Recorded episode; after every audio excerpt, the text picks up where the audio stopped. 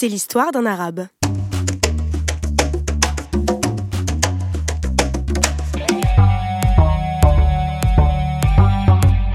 Est-ce qu'on vous a déjà fait une blague qui commence par C'est l'histoire d'un arabe qui Mais si, mais si, forcément. Vous avez même peut-être déjà rigolé. Moi, par exemple, une fois, on m'a posé la colle suivante. Mohamed et Rachid sont dans une voiture. Qui est-ce qui conduit? La réponse, c'est la police.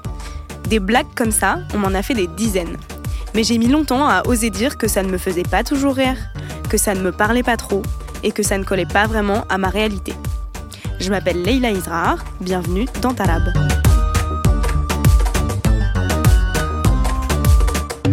Dans ce podcast, on déconstruit la façon dont les identités arabes sont perçues en France. Aujourd'hui, c'est à l'humour qu'on va s'intéresser, un espace dans lequel le cliché est une matière en or. Mais ça dépend toujours de qui parle, dans quel contexte et avec quelle intention.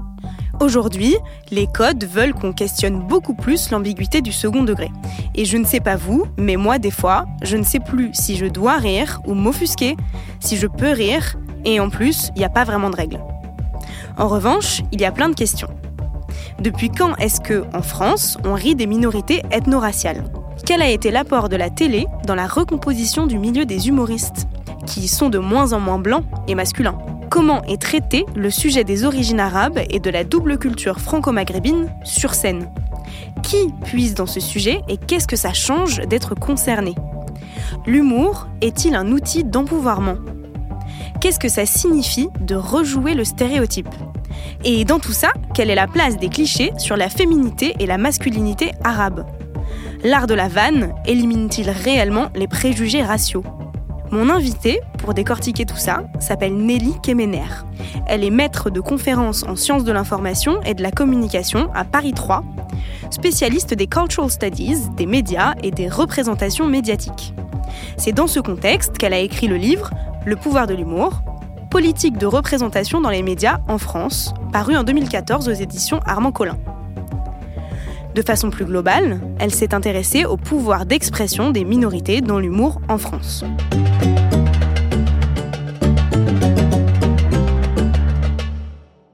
Au départ, j'étais pas euh, partie sur l'idée de vraiment m'intéresser justement à ces différents groupes minoritaires.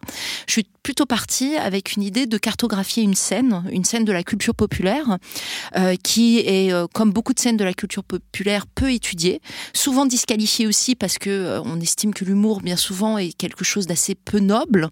On l'associe souvent à une télévision pas nécessairement de grande qualité, on va dire. Je suis partie du principe qu'en fait, il y avait sans doute beaucoup plus de contre-mouvements culturels qui advenaient.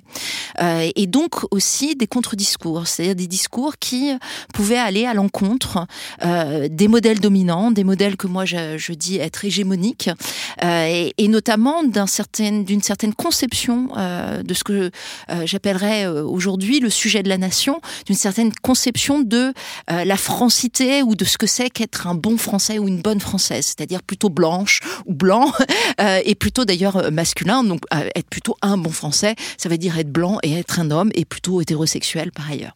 En cartographiant cette scène, puisqu'elle n'avait jamais vraiment été cartographiée, il y avait très peu de travaux sur l'humour, très peu de travaux qui retraçaient l'histoire de l'humour, eh bien, il y a eu deux types de euh, euh, dynamiques euh, de fond qui, qui me sont apparues comme significatives. L'avènement, en fait, d'humoristes femmes.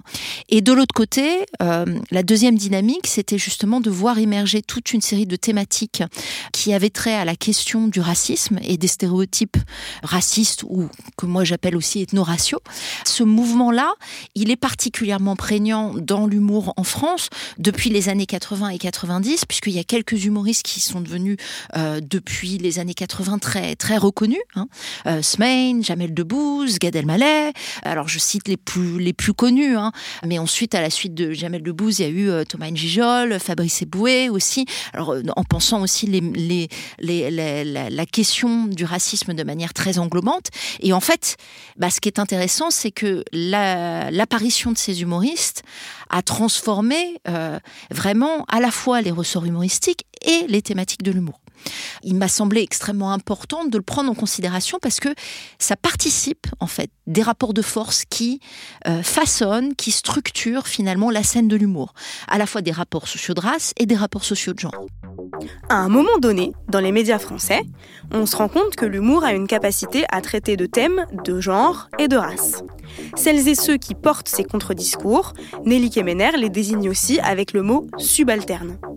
Je pensais que c'était un terme négatif, synonyme d'opprimé. En fait, ça désigne les personnes dont la parole est ignorée. Effectivement, le terme de subalterne euh, est apparu intéressant. Alors subalterne, euh, un peu à deux titres. La définition que donne Gaïa Taris Spivak de subalterne est assez intéressante. C'est une euh, façon de qualifier aussi tous ces groupes qui n'ont pas accès à l'impérialisme culturel. Et Spivak est, euh, est, justement une grande figure des subaltern studies euh, euh, avec une approche plutôt marxiste.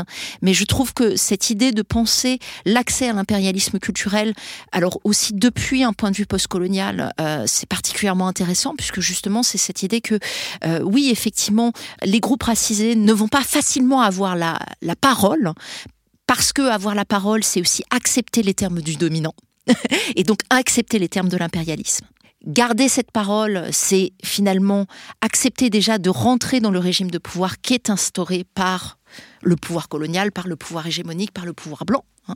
Euh, ça, c'est une, c'est une première chose, c'est une première définition. Donc, je pense que là, il y a une définition qui est extrêmement intéressante. Et le terme de subalterne, il a une deuxième euh, euh, association théorique c'est celle de Nancy Fraser, qui elle est une théoricienne de l'espace public, euh, une théoricienne féministe, et qui parle de contre-public subalterne pour évoquer notamment tous ces, euh, euh, ces dynamiques, tous ces processus par lesquels des groupes qui justement n'ont pas accès à la parole publique, n'ont pas accès à une forme de visibilité auprès justement d'un grand public, ces groupes-là se, se retrouvent dans des lieux, dans des espaces qu'ils constituent en arène finalement, pour mettre des termes, des mots sur leur expérience vécue, et souvent qui est une expérience de domination ce terme de subalterne et de contre-public subalterne, il est donc une manière aussi de qualifier ces processus par lesquels des groupes donc se retrouvent et commencent à, à formuler un langage commun, hein, à élaborer leur propre vocabulaire. Donc je trouve que le terme de subalterne, il est assez pertinent pour penser justement des mouvements qui viennent du bas et qui font remonter finalement dans un espace ici très grand public, c'est l'espace des grands médias, c'est l'espace de la télévision. Aujourd'hui, c'est parfois, on pourrait le dire pour YouTube par exemple, et de se dire comment bah, finalement des groupes qui jusque-là étaient exclus de cet espace grand public, intentionnellement ou pas, finissent par produire quelque chose qui est extrêmement politique parce que ça déstabilise les modèles dominants et ça déstabilise euh, les horizons même ou les images imaginaire même que l'on a euh, bah, de l'humour ou alors même de, ce qui représenterait la population française, par exemple. Dans les années 90, les hommes français racisés commencent tout juste à avoir accès à la parole publique, c'est-à-dire aux médias. Je dis bien hommes, parce qu'à ce moment-là, il n'y avait pas ou peu de femmes racisées dans l'humour français, ni pas de femmes tout court d'ailleurs. Jusque-là, l'arabe comme personnage scénique, comique, était d'ailleurs peu représenté. Et quand il l'était, c'était par des humoristes blancs, à destination de publics blancs, via des performances hyper caricaturales, inspirées des imaginaires coloniaux et de la situation des travailleurs étrangers. Un exemple typique, c'est celui du sketch S'il vous plaît de Pierre Péchamp, très populaire et dont la mise en scène se résume ainsi. Un homme passe le balai.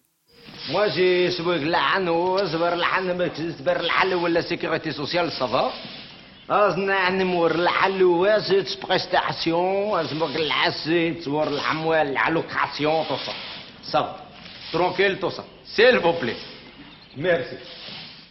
Les seuls mots qu'on comprend dans ce discours, marqués par une intonation traînante et un fort accent supposément arabe, sont sécurité sociale, prestations et allocation. On est en 75 et à ce moment-là, ce genre d'imitation réductrice est un ressort comique assez à la mode, dans un but de divertissement. Du coup, j'ai voulu savoir avec quelle stratégie et quel discours les premiers humoristes français d'origine maghrébine, donc des individus concernés, s'étaient affirmés. En réalité, ce sont des mouvements qui s'opèrent bien souvent en groupe. Et euh, la logique de la troupe euh, dans le dans le café-théâtre, elle est existante depuis le départ et il me semble qu'elle a justement permis à ces deux groupes, les femmes comme euh, ce que j'ai appelé les minorités ethno-raciales et ou les groupes racisés, en fait, ont bien souvent adopté une logique un peu de troupe ou alors ont émergé dans des logiques de troupe. Je vous donne des exemples. Josiane Balasco, elle émerge dans la troupe du, du Splendide, par exemple. Jamel Debbouze, lui, il s'est toujours entouré de beaucoup de personnes. Il, a, il est beaucoup intervenu avec, euh, avec Gad Elmaleh euh, dans ses tout premiers sketchs dans le cinéma de Jamel. Dans le cinéma de Jamel, il y avait souvent son frère Rachid Debouze qui était là. Il y avait Omer et Fred qui étaient pas très loin. Et finalement, le récit commun, d'ailleurs, d'Omar, Fred, Jamel Debbouze, Rachid Debouze, euh, c'était un récit qui était plutôt autour de on vient de Trappes et on vient de la banlieue. Donc en fait, ce qui qualifiait euh, ce type d'humour et ce mouvement-là, ce n'était pas tant euh, des catégorisations ethno-raciales, qui sont d'ailleurs advenues plus tardivement, plus dans les années 2000, pas dans les années 90, parce que dans les années 90, cette catégorisation n'était sans doute pas d'une certaine façon acceptée et acceptable justement par, euh, par euh, j'ai envie de dire, le, dispositif de pouvoir en place ou le régime de pouvoir en place. Donc euh, finalement, ce qui était plutôt signifiant et ce qui était l'endroit d'identification, c'était plutôt la banlieue. Et il me semble que à l'intérieur de ça, par contre, la figure du garçon arabe comme étant une figure euh, symptomatique justement de la banlieue et de tout ce que ça brassait comme forme de stéréotypisation, c'est-à-dire avec derrière euh, cette idée que euh, la figure du, du, garçon arabe, Nassira Ghanif Souilamas en parle très bien dans Les féministes et le garçon arabe. Elle dit, bah, voilà, c'est un stéréotype de délinquance, un imaginaire de viol, de violence, de, de violence sexuelle, en tout cas, avec tout l'imaginaire détournante qui apparaît à partir des années 2000, donc on est en plein cœur de ce stéréotype-là.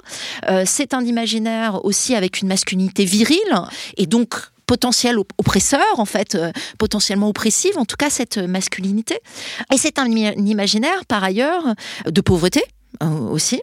Euh, et c'est un imaginaire, euh, alors de violence, de délinquance, je l'ai dit, mais c'est un imaginaire, là pour le coup je m'en réfère aux, travaux de Marion Dalibert, qui montrent très bien comment dans la presse aussi, certains groupes se, trouvent, enfin, disons qu'à la question des Arabes est souvent associée la question de la religion musulmane, et donc le risque potentiel de radicalisation. Et en fait, c'est un discours qui aujourd'hui est beaucoup plus prégnant qu'il y, qu'il y a 20 ou 30 ans, mais on en retrouve des traces dès les années 90-2000 en fait.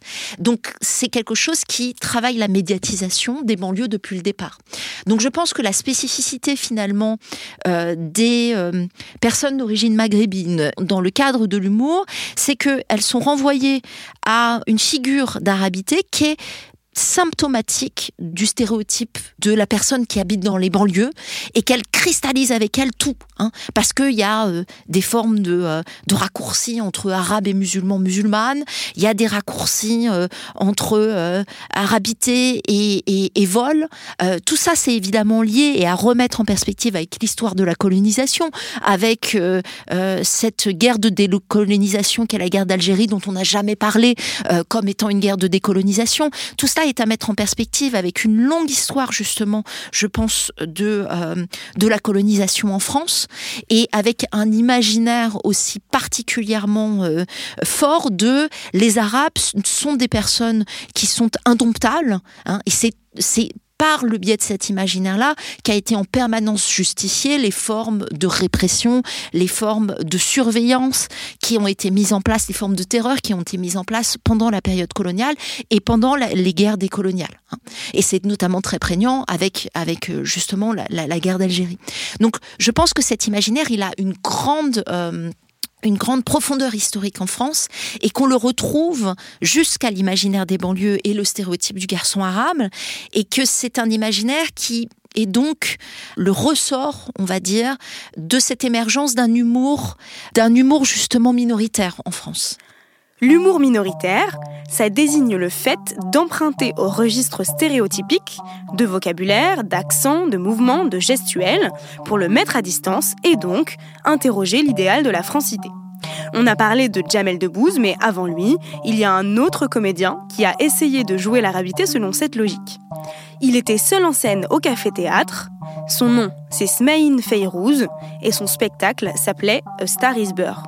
Alors moi, Smain, j'ai une certaine affection pour euh, pour certains sketchs de Smain euh, parce qu'il a été aussi beaucoup critiqué parce que euh, il aurait rejoué effectivement un certain nombre de stéréotypes justement de l'arabe, en réutilisant beaucoup euh, et en réinstaurant d'une certaine façon ce stéréotype parce que euh, dans ses sketchs, il, emploie beaucoup justement un accent très prononcé. Il emploie des termes qui renvoient à un imaginaire assez réducteur, hein, le couscous, le goût du marchandage.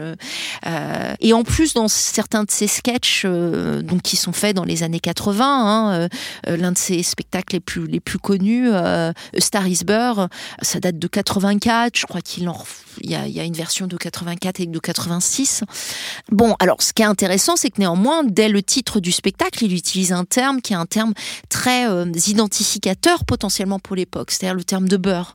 Et c'est un terme qui est déjà très marqué par finalement la culture des banlieues en France. Voilà, être beurre, mais c'est aussi un terme qui a une connotation très politique, la marche des beurs. On est en plein dans ce moment-là. Donc en fait, le terme tel qu'il l'emploie et tel qu'il me semble pouvoir être entendu à l'époque par un grand public, c'est un terme qui a quand même une charge, euh, je dirais, politique assez forte. Hein. Même si c'est un terme qui, évidemment, pourrait être questionnable dans ses ambivalences et ses ambiguïtés. Alors, quand on voit certains de ses sketchs sur scène, moi, il y en a un qui, qui me marque beaucoup parce que il y a un moment donné, il dit euh, est-ce qu'il y a des, des, des, personnes blanches dans la salle? Et donc les personnes blanches lèvent, lèvent la main. Et je crois qu'il s'adresse euh, ensuite euh, aux, aux, Arabes de la salle et il dit bah voilà, maintenant vous pouvez en, en, profiter pour fouiller les poches. Donc en plus, il rejoue à un moment donné complètement le stéréotype du, de la délinquance, du vol, etc. Dans ses formes même d'interpellation. Et très clairement, il y a un endroit où Smain s'adresse à un public blanc. Il y a quelque chose de cet ordre-là, hein, dans ce jeu avec le stéréotype. Et néanmoins, il y a certains sketchs qui méritent attention. Chère Francis, chère Françoise, vous m'avez élu au chauffage universel, je tiens à vous dire merci. Merci. D'autant plus que je ne penserais pas que c'était vous qui m'avez choisi, vous. Votre choix me va droit au cœur. Et sachez que je serai le président de toutes les Francis et de toutes les Françoises. En voyant actuellement tout ce cataclysme, cette haraphonie, haraphonie, non, pas haraphonie, non, non, cette cacophonie, je me suis dit, ah, j'y suis, j'y reste. Le sketch justement du président Beurre, c'est si on y réfléchit, dans le président Beurre justement, il y a tout se concentrer euh, de l'accent, du couscous, du marchandage, tout se concentrer du, du stéréotype qu'il se réapproprie néanmoins sur scène pour faire rire. Donc il y a déjà un geste qui est un geste de réappropriation. Et évidemment, c'est pas totalement la même chose quand c'est une personne qui appartient au groupe visé lui-même et stéréotypé, qui rejoue le stéréotype que quand c'est une personne blanche. C'est euh, la charge potentiellement politique est pas la même et la violence est potentiellement pas la même. C'est-à-dire qu'il peut y avoir une forme d'autodérision si derrière tout ça.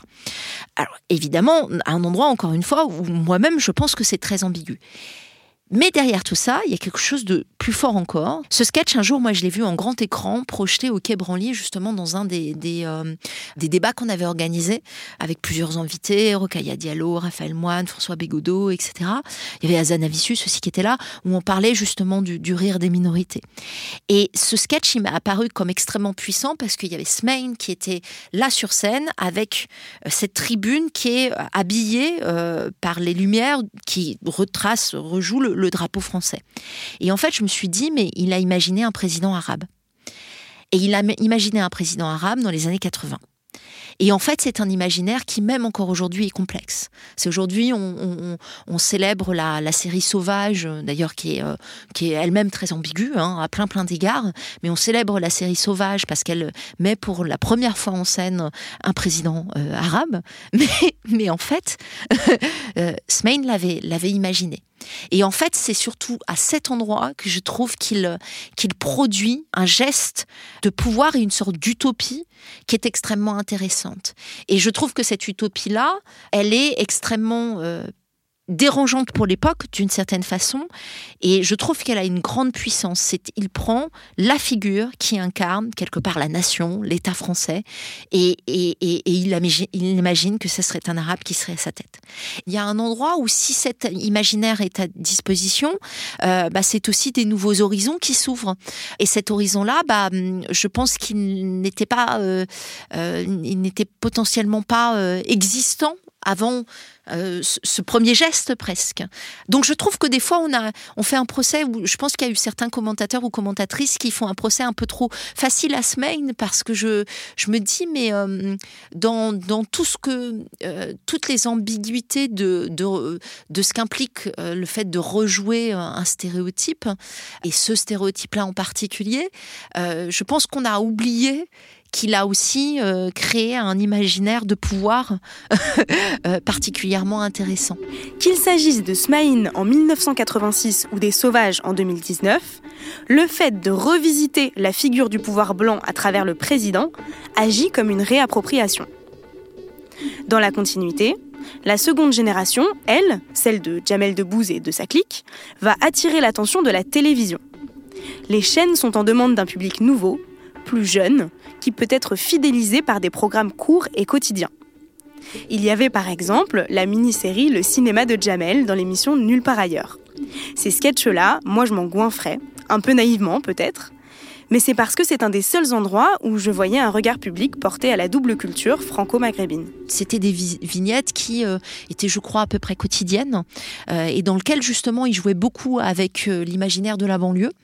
Dans cet imaginaire de la banlieue, la question justement de son arabité était peu abordée frontalement, mais l'était par des biais plutôt, je trouve, linguistiques. Voilà, je pense que l'un des endroits de Jamel Debbouze, notamment au départ, et sur scène, c'était assez présent aussi, c'est qu'il a créé sa propre langue, et ça a été l'un des, ressorts, euh, justement, de son humour. Il en garde des traces aujourd'hui, même si c'est moins euh, présent.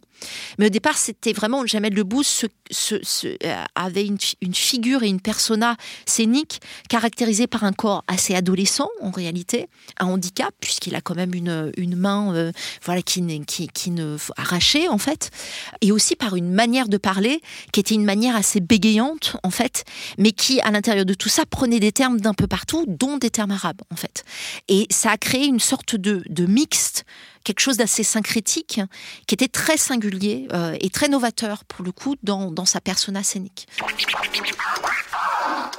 جابدين سافا بيان جوا الساب السلام عليكم صافا بيان الحمد لله ترونكيل كلشي لاباس الحمد لله العائله لاباس الحمد لله الله يخليك قدر لي سي سكراتش واخا سافا بيان تري تري بيان تري بيان تري بيان ديكوري تري بيان Donc en fait, même s'il n'avait pas nécessairement un discours complètement structuré autour de la question de l'identité, euh, à travers plein de petits signes, euh, je pense qu'il il ramenait justement cette question de sa propre expérience de vie et donc de son expérience de vie comme venant d'une famille d'origine marocaine. Euh, et c'est par ce biais-là aussi qu'il a amené ces thématiques-là. Dans ces scénettes, rejouer le stéréotype du banlieusard permet à Jamel Debbouze de désigner et de railler les catégories d'enfermement qui servent le racisme. Il le fait par des formulations faussement bancales ou vulgaires, par une gestuelle frénétique ou des blagues sur le vol.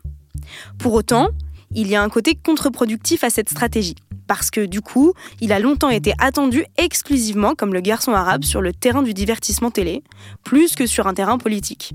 Accepter une forme de médiatisation et une forme de reconnaissance ou aller vers une carrière qui s'adresse aussi à un plutôt grand public, c'est déjà accepter, et c'est exactement ce que je disais avec le terme de subalterne, c'est déjà accepter quelque part euh, d'entrer dans un régime de discours et un régime de pouvoir qui n'est pas le sien et qui est déjà un régime de pouvoir ici colonial, hein, même si on est dans une période postcoloniale, mais qui garde aussi les traits de cette colonisation-là. Nassira Ghenif le, dit très clairement.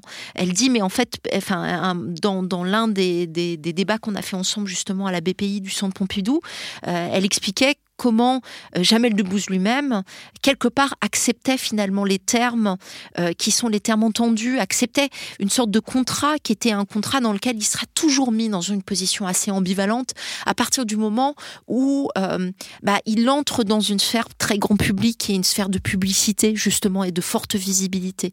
Et évidemment, ça lui donne un pouvoir qui est celui d'être à l'intérieur et d'être visible, mais en même temps, il y a un autre endroit où il sera toujours pris dans un étau qui est assez impossible parce que il y a un endroit où Jamel Debbouze, il a souvent été réduit quand même à, justement à ce garçon arabe.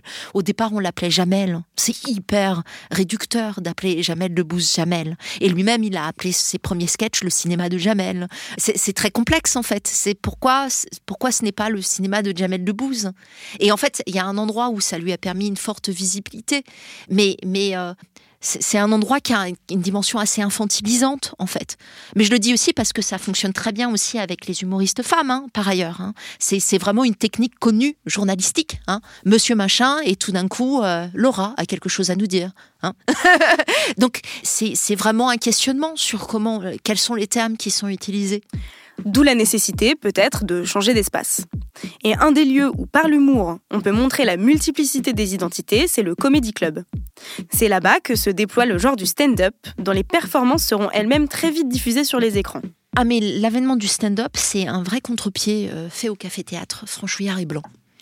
Euh, moi, je, vois, euh, c'est pour ça que j'insiste beaucoup sur la figure de Jamel Debbouze, parce que pour moi, euh, non seulement Jamel Debbouze a été, après Smain, l'une des figures, à mon avis, importantes de l'humour en France, mais ensuite, Jamel Debbouze a été producteur. Et quand il produit le Jamel Comedy Club, qui est donc diffusé à partir de 2006 sur Canal+.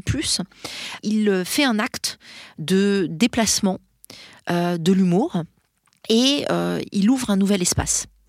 Et à mon avis, euh, cette ouverture d'espace était une condition pour permettre euh, l'avènement d'une parole qui évoque plus frontalement la question de l'identité et la question des différences. Et je pense que la carrière qui précède de Jamel Debbouze est une carrière qui joue avec beaucoup d'implicites, beaucoup de références culturelles.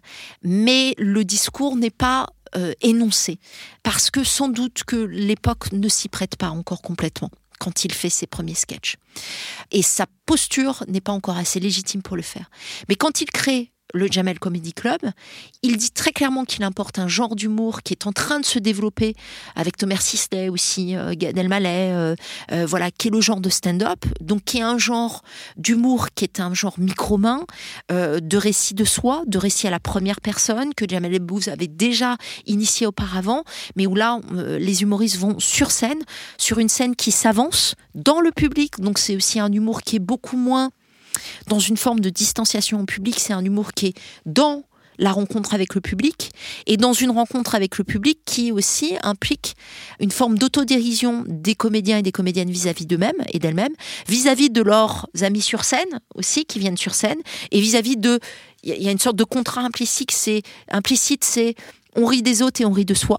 Donc on rit aussi des groupes, des catégorisations euh, des autres, mais on, est aussi en, capacité de rire des, catégories, des, formes de représentation de son propre groupe, euh, donc de faire une forme d'autodérision. Et les humoristes rient aussi du public et avec le public. Donc j'ai envie de dire cette capacité d'autodérision, elle est presque projetée et imposée au public qui est dans la salle, euh, dont les comédiens ou les comédiennes raillent certains attributs. Euh, certaines caractéristiques, en fait, tout simplement.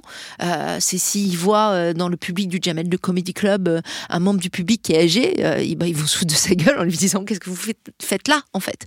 Et, et donc, pour marquer le décalage à chaque Et quelque part, ce, type hein, de, dispositif, parce que pour moi c'est vraiment un dispositif scénique à part entière, c'est aussi un dispositif qui pose les conditions d'une évocation un peu plus frontale, euh, de d'identification d'identité qui, dans les années 2000, euh, était complexe à évoquer publiquement. C'est-à-dire aujourd'hui, on a euh, finalement l'époque a quand même pas mal changé. Enfin, elle change et c'est bien euh, pour des bonnes choses, pour des choses plus ambiguës parfois aussi. Mais en tout cas, j'ai envie de dire que euh, de se reconnaître dans des formes de culture minoritaire, de d'afficher des formes d'étiquetage, parfois multiples, parfois contre-hégémoniques. Tout ça, c'est, j'ai envie de dire, ça, ça commence à advenir dans certains pans, dans certains lieux, dans certains espaces. Euh, dans certains pans de la société française.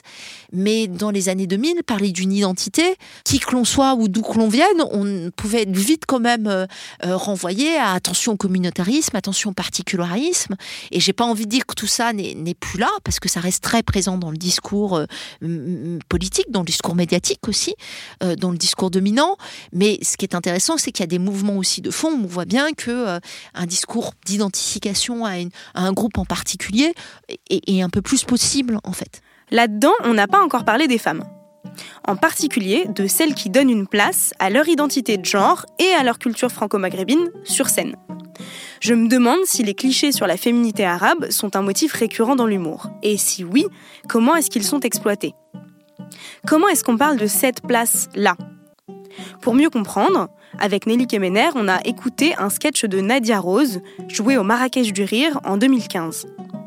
Dedans, la comédienne joue sa tante, Fatiha Zometa, une coach sportive surexcitée qui porte un voile et qui préconise aux femmes de prendre la pilule pour garder la ligne. Voilà, c'était la méthode Zometa. Si vous suivez mes conseils, vous allez pouvoir vous aussi vous sculpter un corps de narguilé. Est-ce qu'il y a des questions? N'avez rien à foutre de ce que je raconte. Oui? Il n'y a pas de problème. Est-ce que moi, je pratique la méthode Zometa Merci de poser la question. La méthode Zoumeta, hein, ouais, bien sûr. J'ai pas besoin. Ah, vous voulez mon secret à moi pour garder la ligne? Oui, tata, s'il te plaît, s'il te plaît, calmez-vous. Vous, j'ai pu le dire. Mon secret pour garder la ligne, je suis divorcée et je prends la pilule. C'est ça l'avenir. Je pense qu'elle joue un peu de l'imaginaire euh, un peu du traditionnalisme et qu'en même temps elle en prend le contre-pied.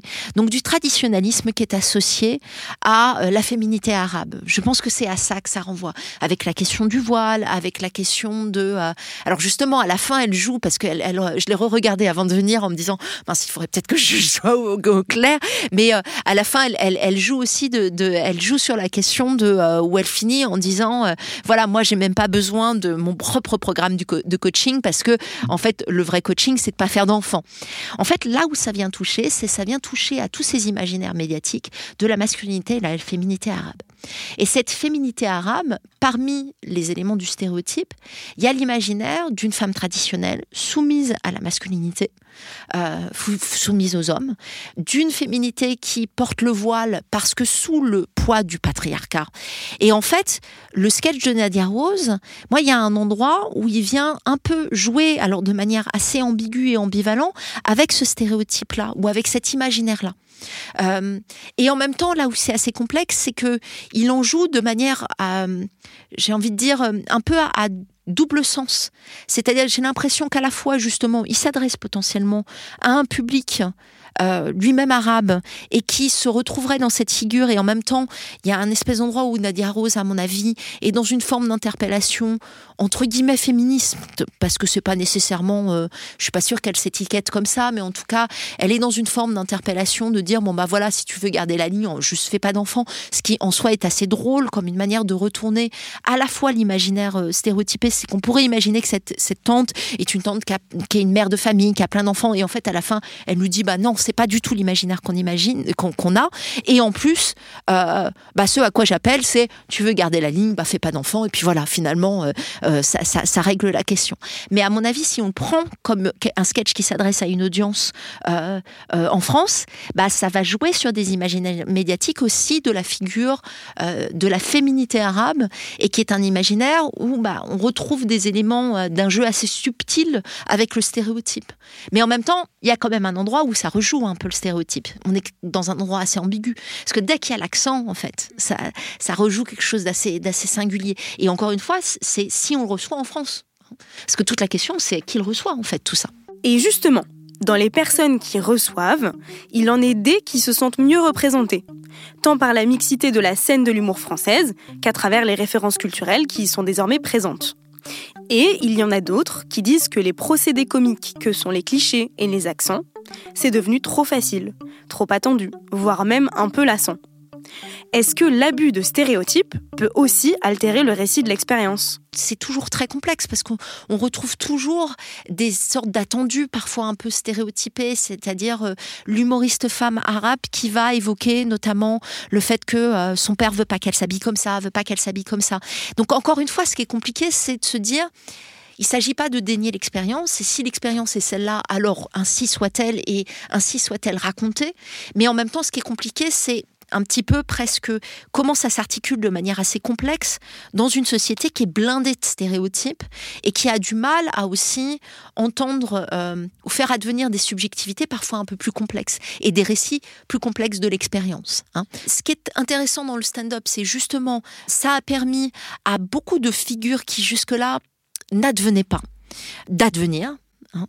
et euh, ça dans plusieurs plusieurs pans. Voilà, euh, euh, les lesbiennes avec euh, avec Océan ou au départ Océane Rosemary, bah, les paroles de femmes avec des gens comme Blanche Gardin qui ont commencé au Jamel Comedy Club. Hein. D'ailleurs, elle s'appelait, il y avait tout un jeu sur Blanche, bah, Blanche et Blanche. Voilà, c'était l'une des femmes blanches en l'occurrence. Et puis des gens comme Malik Bentala, Nawel Mandani aussi, qui sont les jeunes figures qui émergent aussi sur cette scène et qui sont des figures racisées, masculines et ou féminines. Donc c'est très intéressant parce que la, la, scène de l'humour s'est complètement recomposée. Et en même temps qu'elle s'est recomposée, elle s'est recomposée selon des termes qui évidemment posent aussi des questions. C'est-à-dire que le stand-up implique aussi presque une, euh, anecdotisation du récit.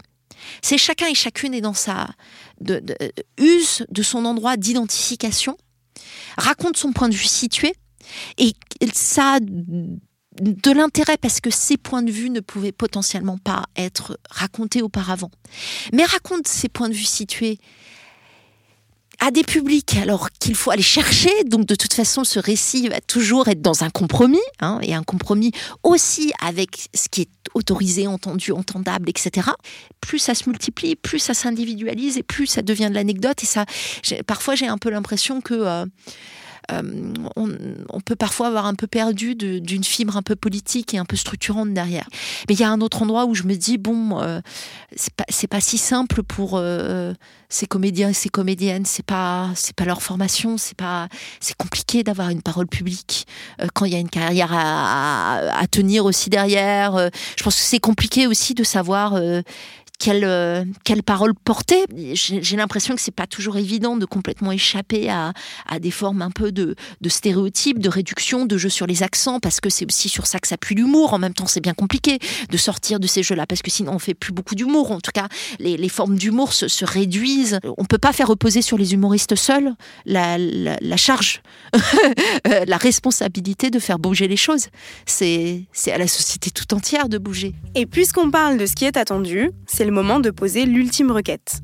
L'anecdote qui tourne autour d'un mot ou d'une expression choisie par chaque personne invitée dans Tarab.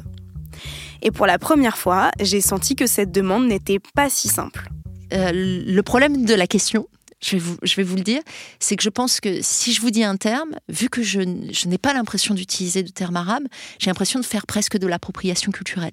C'est qu'il y a un endroit où, euh, je, je, sais pas, je vais vous dire un terme que je ne, je ne suis, je, voilà, j'ai pas l'impression d'utiliser des termes arabes dans mon quotidien. Voilà. Donc, si je vais en chercher un, j'ai l'impression que je suis à un endroit où je vais chercher un terme que je n'utilise pas et qui ne raconte pas d'histoire et, euh, et qui est une forme d'artifice. Et en même temps, je me suis dit, donc ça m'a amené à faire quelque chose. Je me suis dit, mais il y a plein de termes, je pense, euh, euh, d'origine arabe dans le, dans, dans le français, dans le français qu'on utilise tous les jours. Sauf que je ne les connais pas. Donc ça raconte un effacement. Ça veut dire aussi, potentiellement, que je ne connais pas l'héritage de cette langue française. Euh, et donc là, ça me renvoie aussi à une posture, euh, à la, alors à la fois hégémonique, mais au-delà, ça renvoie aussi au fait que les rapports de pouvoir, euh, ils façonnent l'expérience minoritaire, ils façonnent aussi l'expérience et la subjectivité blanche. Il y a quelque chose aussi quelque part là qui raconte quelque chose d'une histoire coloniale où on a fait de l'effacement en permanence. Je me suis dit bon bah je vais regarder et puis je me suis dit ah bah oui il y en a beaucoup et ça c'était très intéressant. Je me suis dit bon bah comme quoi j'étais pas au courant, je dois pas être la seule à pas être au courant, euh, mais c'est intéressant de se poser la question de quels sont ces, termes qu'on utilise tous les jours. Voilà, et je suis arrivée à la conclusion qu'il y en avait un que j'aimais beaucoup, qui était Chouya, et j'ai appris à l'écrire hier en regardant.